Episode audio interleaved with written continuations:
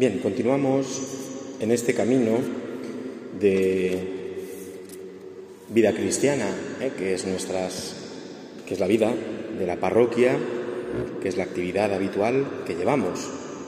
¿eh? Todo es y todo ha de ser para conocer, amar y seguir más a Jesús, para vivir ya hoy ¿eh? una vida cristiana, una vida en santidad.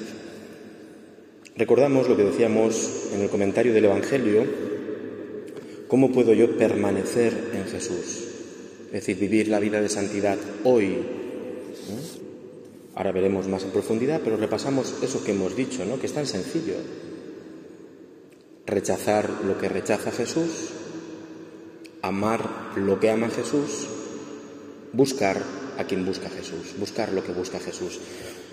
Rechazar el pecado, amar al Padre y a la humanidad, buscar en todo la santa voluntad de Dios. ¿De acuerdo? Eso es permanecer en Jesús, entre otras cosas. Pero ¿cómo yo puedo vivir hoy mi vida de santidad?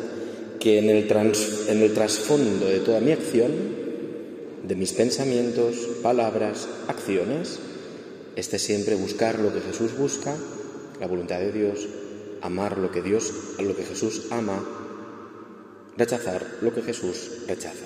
¿De acuerdo? Y así nosotros nos vamos uniendo y permaneciendo cada día más en Él.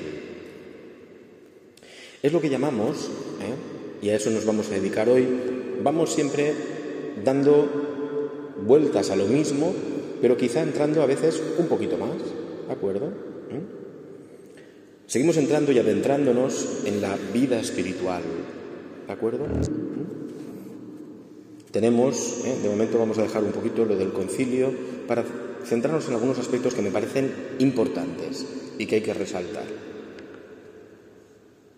La, podríamos decir que la vida espiritual, así lo dicen, se dice en algunos libros, algunas personas que saben mucho de esto, la vida espiritual, ¿eh? la vida de Dios, es un don, es una tarea y es un proceso. Es un don, es una tarea a realizar y es una tarea a realizar en un proceso, es decir, en el desarrollo temporal de mi vida. Es un don porque la vida espiritual no tiene su origen en mí, sino en Dios. Es una tarea porque Dios lo pone en mis manos para que yo haga fructificar ese don, pero eso no se hace de un día para otro.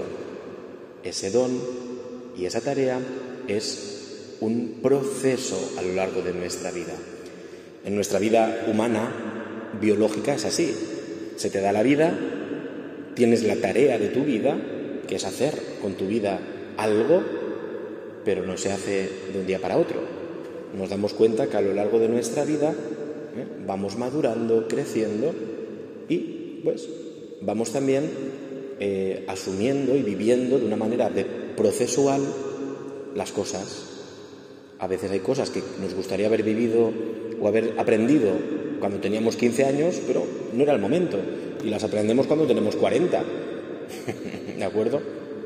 Decía una de las presentes un día en la puerta, Guadalupe, te voy a citar, te voy a nombrar Guadalupe. Un día en la puerta decías, a mí me entró el sentido común a los 40 años, ¿verdad? A mí me entró el sentido común a los 40 años. Bueno, pues no está mal. A los 40 años ya te sentías tú ya adulta. Ya. Antes no, pero fue a los 40, no sé qué pasó, que ¡pum! Bueno, pues a lo mejor querías sentirte adulta a los 15, a los 20, a los 30 y no. Y hay un momento de tu vida, es un proceso, hay un momento de tu vida en que germina en ti, florece la vida adulta, ¿de acuerdo? Hay gente que tiene 70, 80 y todavía no, lo ha pasado, ¿vale? Es decir, bueno, quiero decir, es un proceso. ¿eh? Es un proceso de la vida, ¿no? La vida es un proceso. También la vida espiritual. A veces, ¿verdad? Nosotros nos gustaría, bueno, pues me gustaría tener esta vida de oración, hacer esto. Bueno, pues es un proceso. ¿De acuerdo? Es un proceso. Dios va a poner la gracia en ti. Tú vas a recibir esa gracia.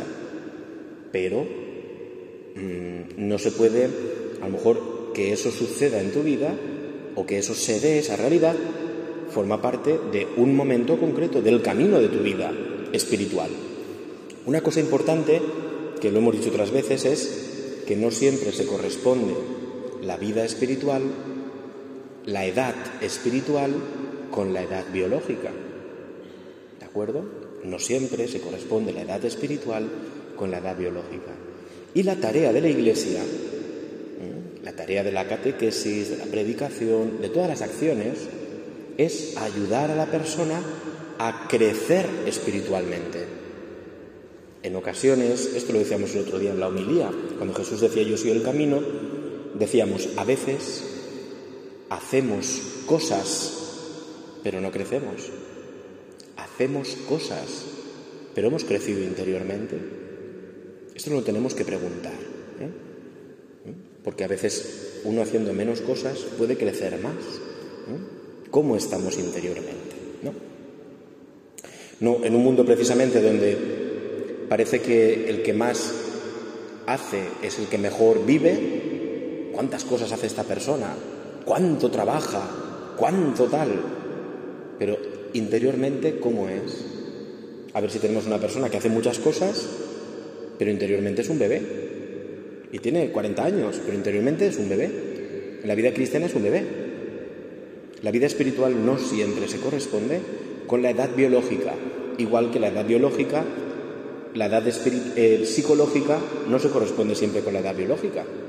¿De acuerdo? No podemos suponer que una persona hoy con 18 años ya es un adulto. Pues no. ¿De acuerdo? No. No se corresponde. ¿De acuerdo?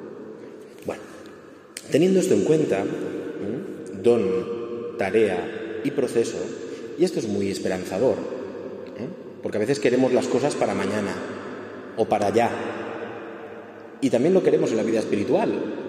Yo quiero una vida de entrega al Señor absoluta hoy. Hombre, sí, hoy vas a empezar. Pero una vida de entrega absoluta al Señor es un camino vital que hay que recorrer. ¿De acuerdo? Tranquilo. No tengas prisa, pero tampoco te mantengas siempre empezando o en pausa. o empezando siempre. ¿De acuerdo? No. ¿De acuerdo? ¿Mm? Siempre eh, es un proceso. Bueno, ¿cuáles son eh, las fuentes? Lo hemos, ya digo, lo hemos dicho otras, otras veces. ¿Cuál es la fuente, el don que Dios nos hace para la vida espiritual? ¿Cuál es la fuente de la vida espiritual? Dios mismo. El Espíritu de Dios que ha sido derramado en nuestros corazones. El amor de Dios que ha sido derramado en nuestros corazones con el Espíritu Santo que se nos ha dado. ¿De acuerdo? La fuente de la vida espiritual es Dios. La fuente de la santidad es el que es santo, santo, santo. Y decimos antes de la consagración, santo eres en verdad, Señor, fuente de toda santidad. Por tanto, la fuente de la santidad no está en ti ni en mí. La fuente de la santidad está en el tres veces santo que es Dios. Ahí está la fuente. A veces podemos creer que es yo voy a ser santo. No, mis acciones me van a hacer santo. No. La fuente de la santidad, del don, es Dios. Es Dios dándose al alma. Dios dándose al alma, habitando en el alma y fortaleciendo al alma para recorrer el camino que Dios le va a pedir. El inicio del camino es Dios, el proceso del camino es Dios, el fin del camino es Dios. El don inicial es santo, es la gracia de Dios, el proceso se vive en santidad con los medios de la gracia, el fin es la participación de la vida divina, que es la santidad. ¿Eh? Por tanto, el don es Dios mismo. ¿Eh? El bautismo, Dios en tu alma. El bautismo ¿eh? es, así se nos dice, ser injertados en Cristo, como hoy el Evangelio, el sarmiento en la vid. El sarmiento, si es separado de la vid, muere. El sarmiento, unido a la vid, recibe la vida de la vid y da fruto. ¿De acuerdo? ¿Eh? Por tanto, ¿eh? nosotros tenemos que estar unidos al don de Dios, ¿de acuerdo? Donde nos llega la vida, donde nos llega la vida eterna. No somos nosotros generadores de vida eterna. La maternidad genera vida temporal. La maternidad biológica, vida temporal. Dios genera vida eterna porque Él es santo. Por lo tanto, las fuentes de la vida espiritual fundamentalmente es Dios. Dios que se nos da ¿eh? y que nosotros podemos acceder a Dios, se nos ha dado en Jesucristo, nos ha dado el don del Espíritu y nosotros accedemos a las fuentes de la santidad en fundamentalmente los sacramentos de la Iglesia. ¿De acuerdo? Los sacramentos de la Iglesia y en la oración. Es decir, ahí accedemos a las fuentes. ¿eh? Cada celebración de un sacramento es una apertura de las fuentes de la gracia. Tú llevas en tu interior un sacramento. ¿eh? Tú eres un bautizado, un hijo de Dios. Está en tu corazón. La fuente se ha convertido en tu interior, como dice Jesús a la samaritana, en un manantial. Pero hay que abrir el grifo. si tuviéramos que, la, con la metáfora, ¿verdad? A ver si tienes un manantial dentro de ti, pero el grifo está cerrado. Entonces no hacemos nada. ¿De acuerdo? El agua está ahí, pero no abrimos para que eh, brote esa agua y vaya inundando tu alma, y vaya regando toda tu alma. Bien, por lo tanto, la vida espiritual tiene un don, es la fuente, es Dios mismo dándose a nosotros. ¿Mm? Por eso mismo, nosotros tenemos que acercar a las personas a los sacramentos. Por eso Jesús nos dejó los sacramentos a la iglesia, porque es la fuente de contacto con Dios. Ahí nos encontramos, ahí nos sumergimos en Dios, ahí vivimos todo el misterio de Dios y la plenitud de la vida cristiana. Hoy ya aquí. La caridad de Dios, que es Dios en nuestro corazón, es el principio que Dios ha depositado en nuestra alma para que lo llevemos adelante junto con la fe y la esperanza. ¿eh? Por tanto, la vida cristiana es una vivencia en el fondo del don de Dios. ¿De acuerdo? Se me ha dado este gran regalo. ¿Qué tengo que hacer yo? Vivirlo. en todos los momentos de mi vida, vivirlo. No tenerlo como un vestido, que ahora voy a trabajar y me quito, me pongo el vestido de trabajo, pero ya no es el vestido cristiano y voy a con los amigos y ahí no. No, no es algo de quita y pon. ¿De acuerdo? Eso sería cerrar el grifo de la vida espiritual. No, no. Allá donde voy, ¿eh? yo vivo lo que soy. Lo decíamos en otra charla. Sé quién eres. Sé quién eres. ¿Eres cristiano? Sé cristiano. ¿Dónde? En tu familia, en tu casa, en tu trabajo, en todo. En las amistades, en todo momento.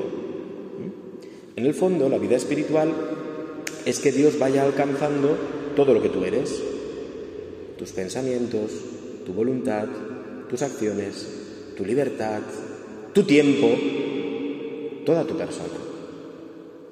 Toda tu persona. Tu tiempo, ¿eh? También. Bien. ¿Cuál es la tarea del cristiano? Lo estamos diciendo, que Dios y su santidad alcancen toda mi vida. Que mis pensamientos, como hemos dicho antes, sean los pensamientos de Cristo, amar lo que Él ama, rechazar lo que Él rechaza, buscar lo que Él busca. Que mi voluntad sea amar lo que Él ama, rechazar lo que Él rechaza, buscar lo que Él busca. Que mis acciones sean, que todo mi ser sea eso. Que mi tiempo sea para amar lo que Él ama, rechazar lo que Él rechaza, buscar lo que Él busca. Allí donde esté. Allí donde esté. Es decir, que la santidad, dice un autor, que la santidad de Dios, la gracia es invasiva. Tú le abres un poquito la puerta, invade, ¿eh? sin forzar, pero invade, porque es el don de Dios que es incontenible, pero hay que abrírselo con la libertad. Señor, quiero vivir esto.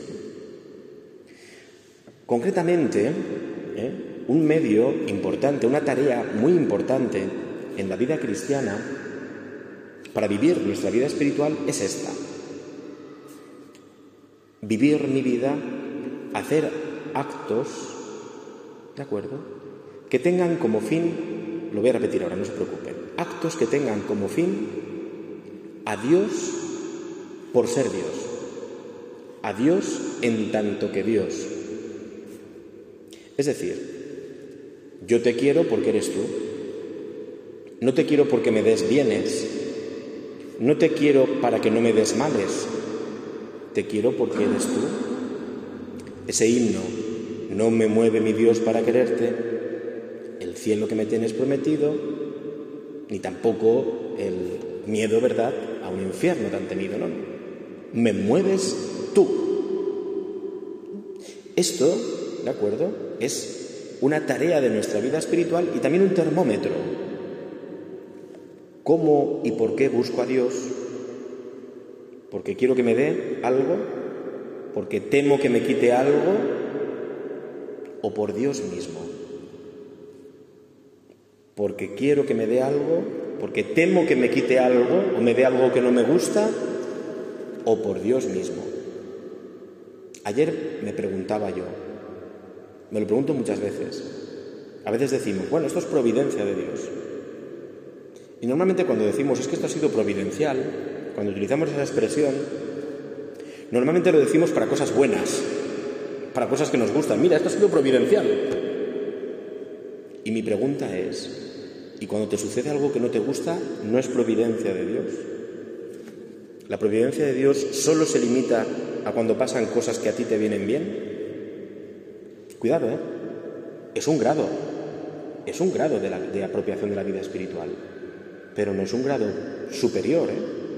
Bueno, pues bien, un, un cristiano puede empezar a ver que Dios le concede bienes y ama a Dios porque le concede bienes y entiende que la providencia de Dios es cuando Dios le da lo que Él quiere que le dé o le pide providencia para que se haga su voluntad. Bien, pero no es el paso definitivo. El paso definitivo es que la providencia de Dios es en todo, también en lo que no me gusta. Mi padre, tu padre es tu padre cuando te hace un regalo o cuando te castiga. También es tu padre, ¿eh? no deja de ser padre, no deja de ejercer la paternidad. Cuando te castiga o cuando te dice eso, no. ¿Quiero estos zapatos? No, que ya tienes unos. O no porque ahora no toca. O no porque es un capricho. La paternidad, el padre no deja de ser padre porque diga que no. La providencia de Dios no deja de ser providencia cuando nos dice no. A veces Dios nos dice que no. ¿Vale? A veces tenemos caprichos. A veces hay cosas que no forman parte de su proyecto. O cosas que ahora nosotros creemos que van a ser buenas, pero Dios que sabe más dice es que dentro de 20 años va a ser malo para ti. No te lo doy. Eso también es providencia, ¿eh? No somos niños caprichosos. Somos cristianos. ¿eh? Somos cristianos. Buscar lo que Cristo busca, la voluntad de Dios. No mi voluntad. No atraer la voluntad de Dios a la mía. No, la voluntad de Dios. Es decir, buscar a Dios por ser Dios. Amar a Dios porque es Dios. Porque Dios en sí mismo es digno de ser amado. No porque me dé, me quite, o me ponga, o me saque. No, no, no, no. Amo a Dios, Señor. Te amo, Señor. Me das, lo de Santa Teresa, me das riqueza. Bendita riqueza. Quiero ser rico. Me das pobreza. Bendita pobreza. Quiero ser pobre. Me das abundancia. Bendita abundancia.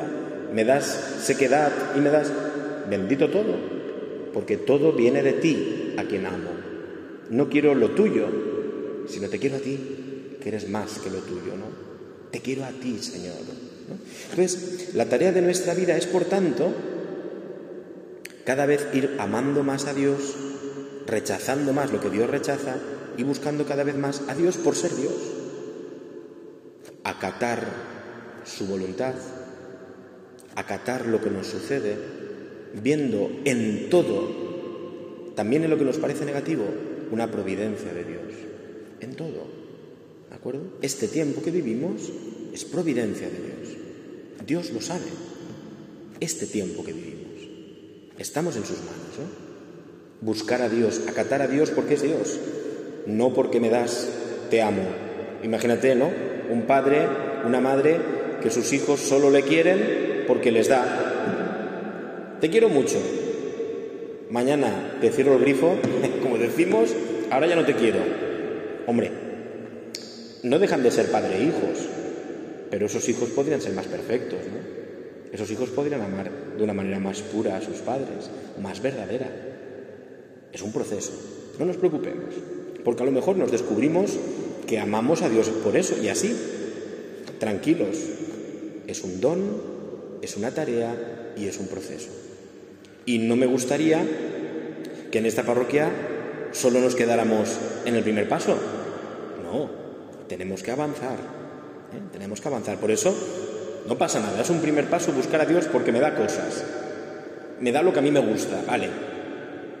Pero el paso más perfecto, y para eso estamos aquí, es también amo a Dios cuando las cosas no salen como yo espero. Eso es más perfecto. ¿De acuerdo? Amo a mi padre cuando me daba cosas, pero ahora que ya es mayor también lo amo. Ahora que no me puede dar, ahora lo amo también. Es decir, a Dios en tanto que Dios. Le suplico a Dios porque es Dios. Y es el que escucha siempre mis súplicas. No porque me las conceda, sino porque es el que las escucha todas. Ninguna oración, decimos muchas veces y lo repetimos, queda sin ser escuchada. Ninguna oración. Eso produce vértigo, ¿eh? En este momento, todas las oraciones que están yendo a Dios, y Dios todas las escucha. Todas. No queda ninguna sin ser escuchada. Decir, yo le pido a Dios porque es Dios, porque es el único capaz de acoger todas las súplicas del mundo, porque es Dios. Yo no podría acoger las peticiones de todos los... Solo los que estamos aquí, si todos me pidieran una cosa, esta noche me daba algo. yo no puedo, yo no puedo. En cambio Dios sí. En cambio Dios sí. ¿eh? Entonces nosotros le buscamos a Dios y le suplicamos, eso es la oración, porque es Dios. Busco a Dios porque es Dios. No como decimos, ¿verdad? Eh, decimos muy habitualmente, ¿no? Buscar a Dios o, llamar a Santa Rita cuando truena, ¿no? No. Está bien, es un paso de la vida espiritual, es un paso, pero Dios nos llama más, ¿eh? nos llama a mejor, ¿de acuerdo? ¿Eh? Dios nos llama a mejor, a disfrutar más de su amor, que es más profundo. Lo que pasa es que a nosotros nos pasa que creemos que si empezamos a amarle también con las cosas que no nos gustan, parece que vamos a perder algo. Pero eso no es de Dios. Al contrario, si empiezas a amar a Dios, es decir, Dios te da la gracia, tú la acoges de poder amarle, porque es Dios. También cuando las cosas no te van bien y se abre un campo bonito, un campo fantástico, un campo grandísimo. Dios no nos va a quitar nada, ¿de acuerdo? ¿Eh? Al contrario, se va a abrir un campo ante ti grandísimo y de, y de libertad, de, libertad. Pero a veces buscamos solo a Dios porque está tronando, ¿vale? No pasa nada. Pero no nos conformemos con eso. Dios quiere más. A ver si vamos a estar toda la vida así, ¿de acuerdo? No, hombre, no. Haciendo cosas en la parroquia pero no creciendo interiormente. No. El Señor nos llama a crecer, ¿de acuerdo? Y está haciendo una llamada también a todos, ¿de acuerdo? Cada uno en su nivel, en su momento, en su tiempo concreto. Pero tenemos que crecer. Si la vida espiritual no crece, si la vida es un manantial, lo dejamos quieto, pues entonces el agua no fluye, ¿verdad? Y la vida no llega a donde tiene que llegar. Bueno. Y por último, ¿de acuerdo? Es tarea también del cristiano, decimos muchas veces, ¿no?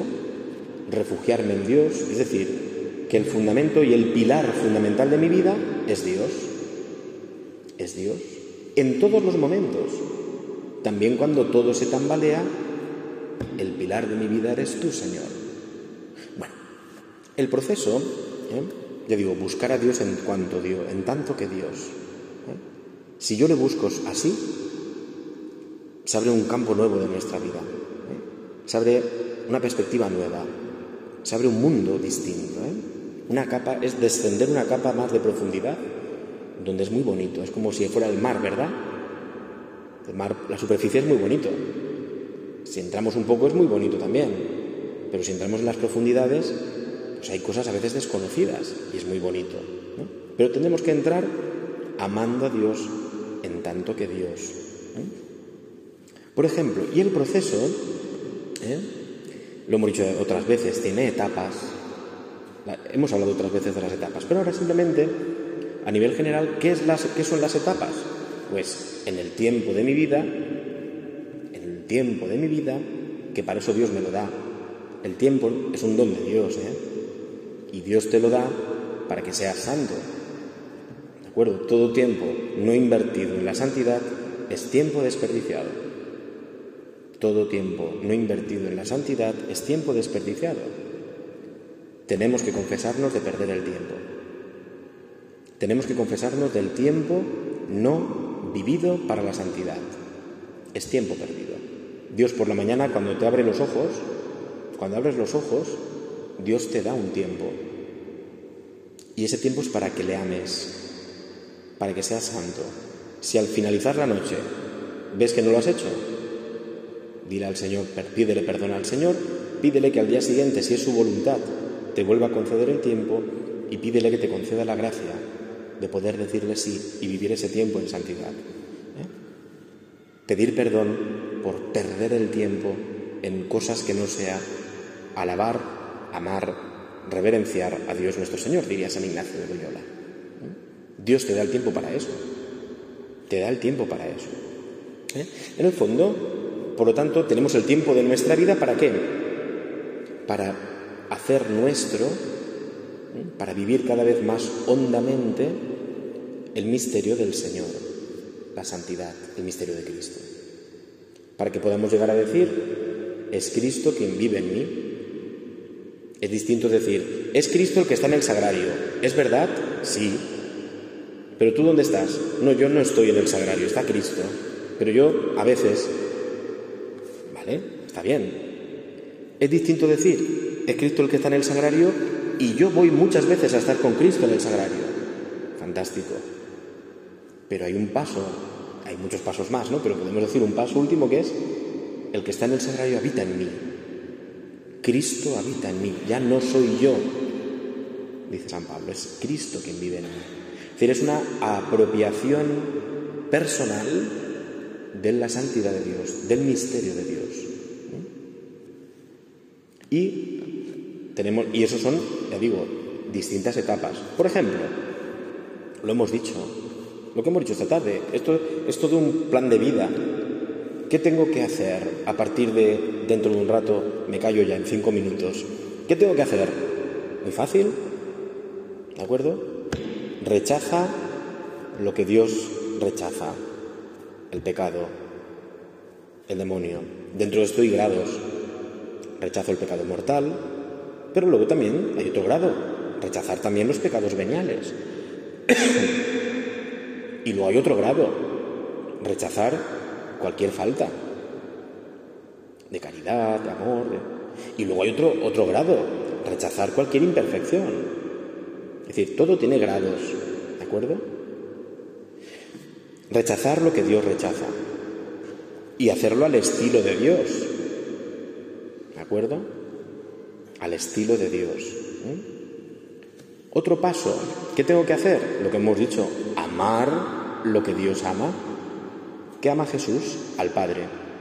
Y porque ama al Padre, ama en el Padre a toda la humanidad. El Padre ama al Hijo y en el Hijo ama a toda la humanidad. ¿Cuál es el primer mandamiento?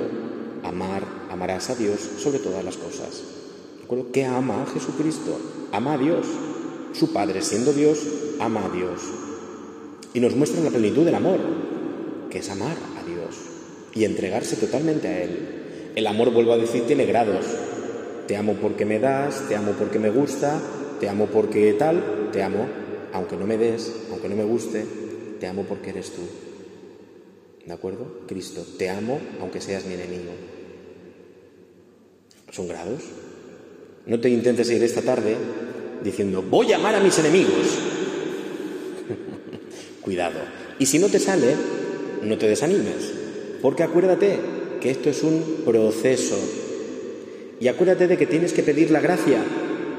A ver si te lanzas al mundo a amar a tus enemigos sin la gracia de Dios te dura un par de minutos, no más.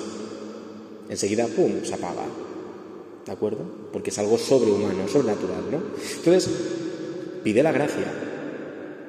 ¿Vale? Pide la gracia. Dios no, te la, no la rechaza para ti, ¿no? Y tú, entonces, el proceso de amar al enemigo es un proceso también. Y tiene etapas. ¿De acuerdo? Tiene etapas. Para amar a los enemigos primero hay que amar mucho a Dios. Amar mucho a Dios. Es imposible si no amar a los enemigos. Es un proceso de mucha oración. De mucha oración. Y a partir de ahí, lo primero es, perdonar en mi corazón. Perdonar sinceramente. Hasta el punto de, bueno, ya digo, hay pasos. ¿eh? No vamos a entrar aquí en todos los pasos, pero todo es un proceso. Si tú te vas esta tarde, voy a amar a mis enemigos, esta noche no te ha salido, dices, soy malo, es imposible. No, es que te has olvidado de que la vida cristiana es un proceso. Dios puede dar la gracia de que tú esta noche llames a tu enemigo y también, sí, a veces Dios concede una gracia especial, Pero habitualmente es un proceso, ¿de acuerdo? Un proceso que tú tienes que decirle que sí a Dios. Rechazar lo que Él rechaza, amar lo que Él ama en todos los grados y escala de perfección y buscar lo que Él busca, la voluntad de Dios. No la mía, sino la de Dios. No hacer que la voluntad de Dios sea la mía, no, la de Dios. ¿De acuerdo? Somos especialistas en hacer que la voluntad de Dios, sea, la voluntad de los demás, sea la nuestra. ¿De acuerdo? No, la de Dios. ¿eh? La de Dios, que siempre es la mejor, aunque en un primer momento no nos guste. Esto tiene grados y escalones. Pues primero será la voluntad tal, luego primero me revelaré, no me gustará, pero si estoy con el Señor poco a poco, iré creciendo, ¿eh? actos libres, los haré porque quiero, hasta llegaré a hacerlos incluso porque, aunque no tenga ningún beneficio, y luego lo haré porque amo la voluntad de Dios, y luego la voluntad de Dios le diré, ocupa tu Señor el lugar de mi voluntad, mi voluntad está sometida totalmente a ti, ya no quiero lo que yo quiero, sino quiero, Señor, solo lo que tú quieres. ¿no? Es decir, vuelvo a decir, son grados, ¿eh? son grados. ¿ok? Pero lo importante ¿eh? es ponernos en camino, ponernos en camino, ¿vale? No pasa nada porque estemos en grados iniciales. No pasa nada porque descubras que en algunos aspectos de tu vida espiritual, pues eres un bebé. No pasa nada. No pasa nada. Pero el Señor quiere que crezcamos. La vida nos la ha dado para crecer. Si tú ves a un nene pequeño que cuando tiene 10 años no ha crecido lo que tiene que crecer, pues ya hay que ponerle un tratamiento, hay que llevarle al médico, hay que... Hoy yo estoy aprendiendo mucho con un ahijado pequeño que tengo, que la madre lo lleva y el padre lo llevan al médico, le miden la cabeza, los brazos, todo, y va viendo si tiene el percentil ese de tal, está todo medido. Y a ver, ¿va, va evolucionando bien, sí o no? Y yo eso lo miro para la vida espiritual. ¿Dónde medimos la vida espiritual? Porque los padres veo que se ponen contentos cuando el hijo está creciendo el cuerpo bien, está alimentándose bien y está todo bien. Vale. ¿Y la vida espiritual? ¿Dónde medimos el percentil? Se llama así ahora, ¿no? Esas cosas modernas. De la vida espiritual. Con esto. Con esto. Con los grados de apropiación, con los grados de amor a Dios, con los grados de rechazo, con los grados de voluntad, de buscar la voluntad de Dios. ¿De acuerdo? Pongo un ejemplo último. Un ejemplo último. ¿Eh? Hoy que estamos en el día de San Juan de Ávila y siempre a mí me hace pensar en la acción evangelizadora sacerdotal. Un ejemplo de distintos pasos. Primer paso, en la evangelización, podríamos buscar ser, en este mundo actual, esta palabra, eficaces. Tiene que ser una acción que hagamos eficaz. Vamos a llegar a cuanta más gente mejor, vamos a poner los medios necesarios, vamos a poner todo lo mejor para ser eficaces. ¿De acuerdo? Bien. ¿Vale? Es un paso. Pero cuidado, porque no es un paso último en la evangelización. La, evangelización no está hecha para ser eficaz. No somos una empresa que saca unos resultados a final de año. ¿No? No. Y reparte dividendos. No. ¿De acuerdo? Hay un paso más. Y el paso, un paso superior, más hondo, es pasar de la eficacia esto se dice habitualmente, a la fecundidad. Ya no hago cálculos, ya es un vientre materno, ya no es la frialdad de unos números y unos cálculos eficaces, sino es el amor y el cuidado materno. Me huele más a Dios, ¿eh? me huele más a Dios, acción divina, acción maternal, ternura, misericordia, amor, crecimiento, respetar los tiempos, la fecundidad. No forzar la semilla para que tal, fecundos. ¿De acuerdo? Pero cuidado, porque nos podemos quedar ahí. Pero es que en la acción evangelizadora hay otro paso más. Ya compromete pasar de ser eficaces a ser fecundos. Es distinto. ¿De acuerdo? Es distinto. Eficacia, que venga mucha gente a misa. Fecundidad, que la gente que viene a misa crezca interiormente. eso compromete más, ¿eh? La eficacia, pongo carteles, le digo que a todo el mundo que venga le doy de merendar. Yo que sé, me invento cosas, ¿no? eficacia, han venido 100 personas a misa. Fecundidad, que en el alma de esas personas Cristo, Cristo nazca y crezca. Fecundidad, esto requiere a Juan Miguel, eso requiere de ti dedicar tiempo.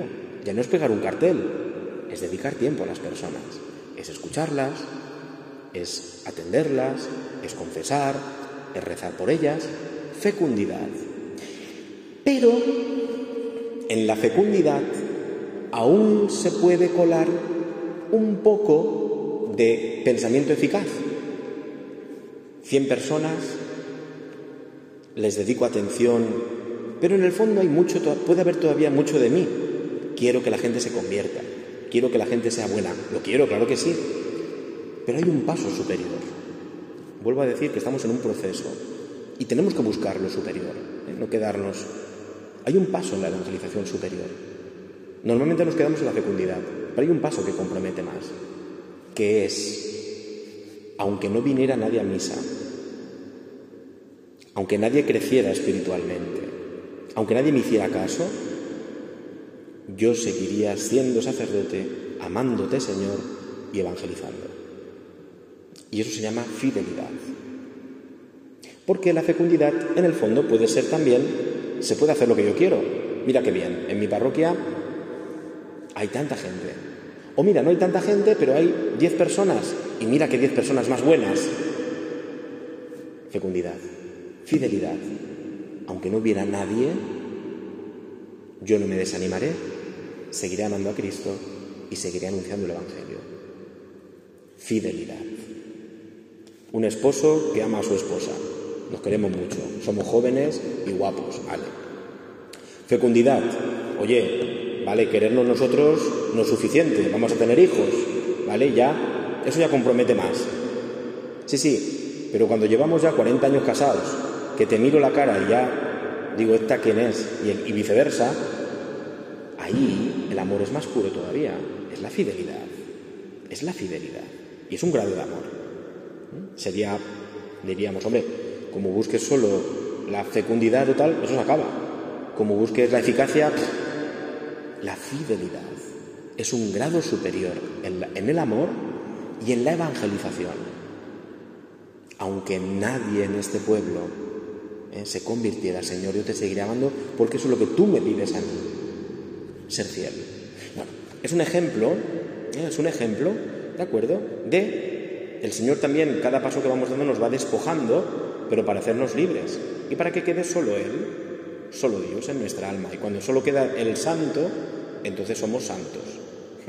Mientras hay de nosotros, no somos todavía como Dios nos está llamando. Pero vuelvo a decir y termino, es un proceso.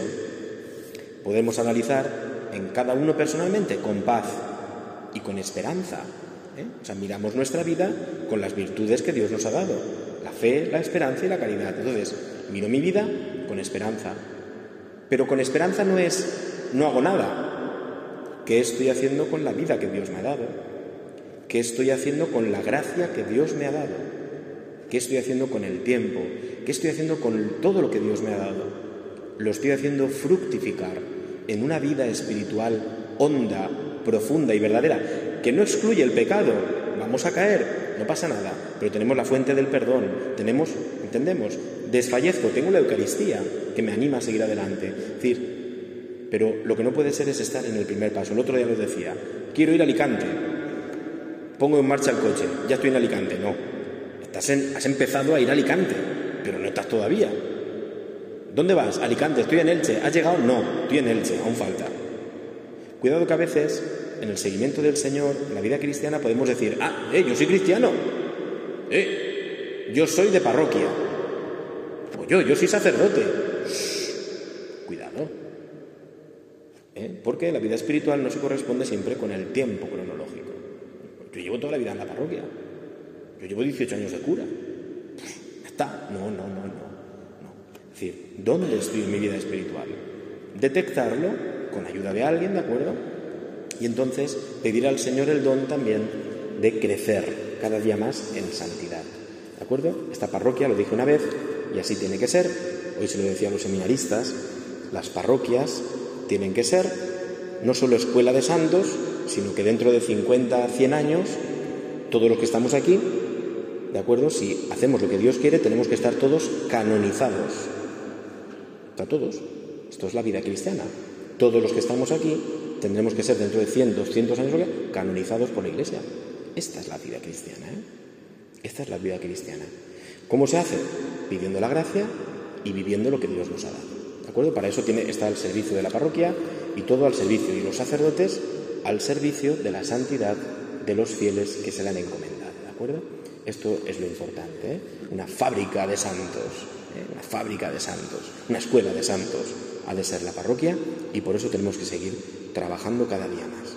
Vamos a pedir a la Virgen Santísima, a la Madre de la Iglesia, a la Madre de la Gracia, a la que vivió el proceso de crecimiento de nuestro Señor Jesucristo y la que también vela por nuestro proceso espiritual para que crezcamos, Cristo crezca cada día más en nosotros. Vamos a pedirle a ella en este mes de mayo que nos lleve a Jesús y que ella vele maternalmente por el proceso de crecimiento en la santidad que el Señor quiere hacer en cada uno de nosotros. Dios te salve María, llena eres de gracia, el Señor es contigo, bendita tú eres entre todas las mujeres, y bendito es el fruto de tu vientre Jesús. Santa María, Madre de Dios, ruega por nosotros pecadores, ahora y en la hora de nuestra muerte. Amén. Buenas noches.